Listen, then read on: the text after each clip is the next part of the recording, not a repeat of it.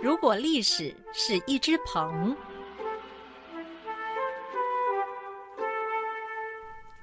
鹏之辈不知其几千里也，历史之谜不知其几千团也。大家好，我是陈菊鹏，很高兴来到好好听 FN，跟各位聊聊历史的耐人寻味。先前讲过，刘邦用来反抗秦始皇的宝剑叫做斩蛇剑。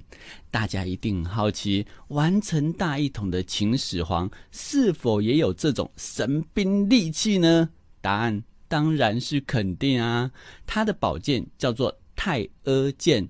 但为什么这柄太阿剑会这么默默无名，大家都没听过呢？主要的原因是因为没有发挥多大作用啊。像是刘邦的斩蛇剑，我们前面有提到说，开创了大汉王朝；而韩信的宝剑引来胯下之路，也开启了他西汉开国功臣之路。但秦始皇统一六国，却没有哪个场合让宝剑发挥这个关键性的作用，所以这柄宝剑注定必须隐身在秦始皇的丰功伟业之后了。不过，这并不代表他真的默默无名。怎么说呢？根据《东汉越绝书》记载，这柄太阿剑来历很不凡哦。它是铸剑大师欧冶子跟徒弟干将所作。我们知道，这两个都是古代著名的铸剑大师嘛。那他们是应楚王之邀请所打造，所以最早这柄剑出来是楚王的宝剑。那之所以会命名为太阿，据说很神奇，是宝剑成型的时候，剑身上就出现了天然纹路。这个天然纹路就好像篆字的“太阿”二字。那这“太阿”二字怎么写呢？“太”就是太太的“太”，“阿”就是。阿的那个阿，那所以这个太阿二字的纹路一出现之后，后来就觉得那就以此来命名，所以才会把它叫做太阿剑。那不过后来也有因为同音把它写成泰山的泰，所以如果你看到他写泰山的太阿剑的话，也是等同于太阿剑。那这柄太和剑打造成功之后，据说异常锋利，拿来斩牛、斩羊、斩大雁、斩敌人，都是应声而断。我们现在听起来好像感觉并不怎么样嘛，可是你想想，我们平常拿水果刀切东西都要用力切，对不对？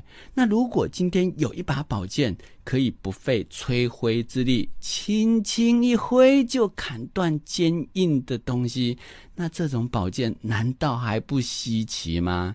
所以这柄神兵利器引来晋王的觊觎。那晋王为了得到这把宝剑。不惜发动二十万大军对楚国用兵，还一口气围了三年。各位听众，你想想，为了一把宝剑如此劳师动众，这代价是不是未免太大了？这个晋王到底是有多爱剑成痴啊？可惜的是，晋王还是被打败啦。据说他即将攻破楚国之时。楚王拿着太阿剑站在城墙，剑锋一挥，立刻电闪雷鸣，狂风大作啊！这晋国大军就这么样全军覆没了。各位听到这里，你有没有觉得我在讲神话？难道这柄宝剑还真的有神力吗？不过。不是各位觉得神奇而已，连亲自拿着宝剑的楚王自己也觉得不可思议，所以他后来还跑来找权威人士风胡子问说：“太阿剑为何如此有威力？”结果这个风胡子回答他说：“太阿剑是一把威道之剑。”代王您身处逆境，威武不屈，就是这份内心之威，激发出太阿剑的剑威。各位听到这里，这风福子的话，你有没有觉得实在是太过阿谀奉承了呢？我个人是认为啦，楚王拿着这柄宝剑站在城墙上，让手底下的将士看得士气大振。为什么？因为有神兵利器做后盾。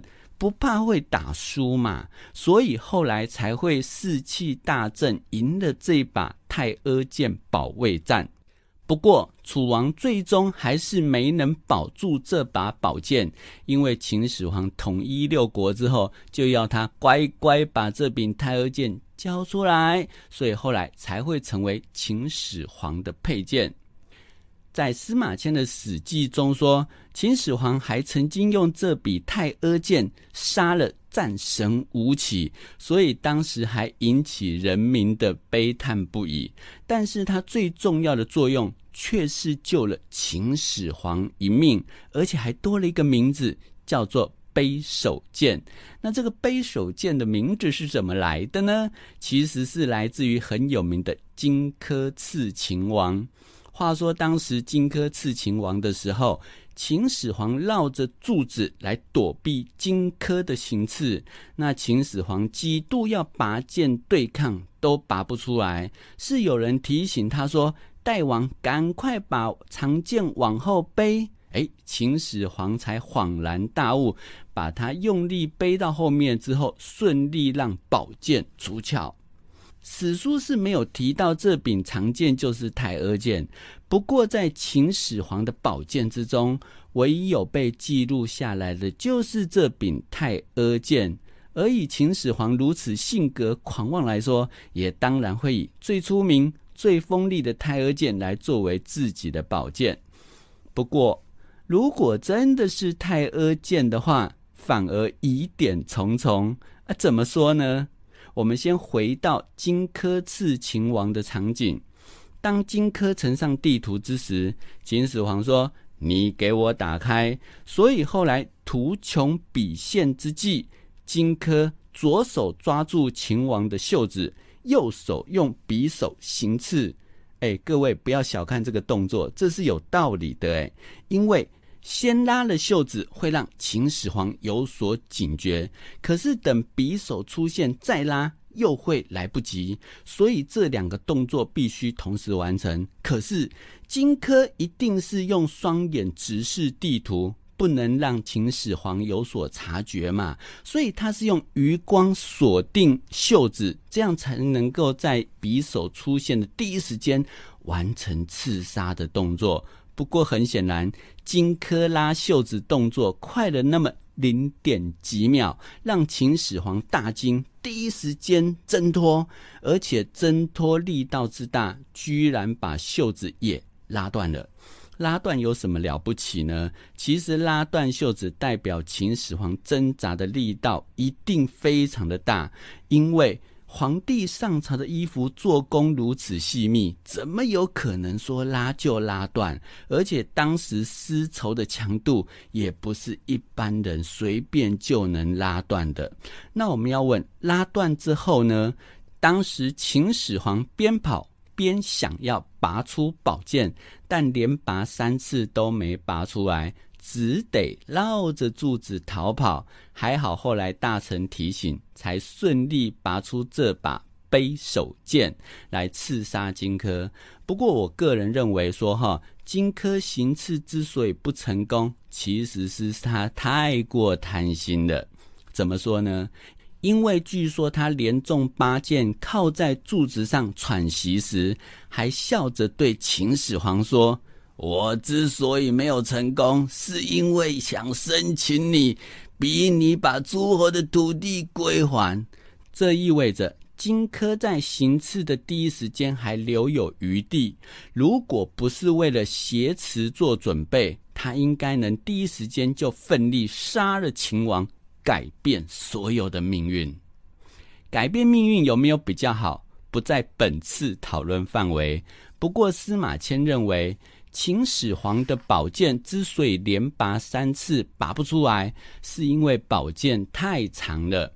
但如果这柄宝剑是太阿剑的话，就不可能太长，因为春秋战国时代流行的青铜剑是五六十公分。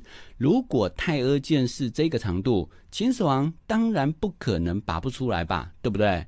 可是那为什么会拔不出来？唯一的可能就是这柄。背手剑不是太阿剑，但是如果这柄背手剑不是太阿剑，那秦始皇为什么不带着神兵利器上朝？难道这柄背手剑可与太阿剑相媲美吗？但如果背手剑如此锋利，为什么没有留下故事或威名呢？所以，太阿剑到底是不是背手剑，也就成为这柄宝剑最大的谜团。不过，近年来出土的秦始皇陵，倒是为司马迁口中所谓的剑身太长提供了一个绝佳的佐证。因为西元一九七四年时，兵马俑坑中发现一把青铜剑，剑长超过九十一公分。那考古专家分析，秦剑之所以会做的这么长，是因为它在战斗时更容易撂倒对方。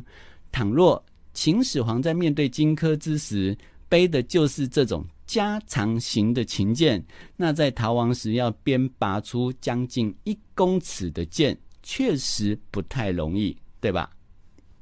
讲到这个地方，大家应该会很好奇，那这柄太阿剑下落为何呢？就目前史料来看，并没有提到太阿剑到哪儿去。不过，大部分的人都推测说。既然秦始皇把太阿剑视为宝贝，那这柄宝剑最有可能的下落，就是在秦始皇地宫之中当陪葬品下葬。不过，《水晶柱》的作者黎道元曾经说，项羽曾发动三十万大军挖掘秦始皇地宫，还连挖了三十天之多。那这样子挖完之后，还没有办法把陪葬品运完。那如此看来，这柄太阿剑很有可能落入项羽手中。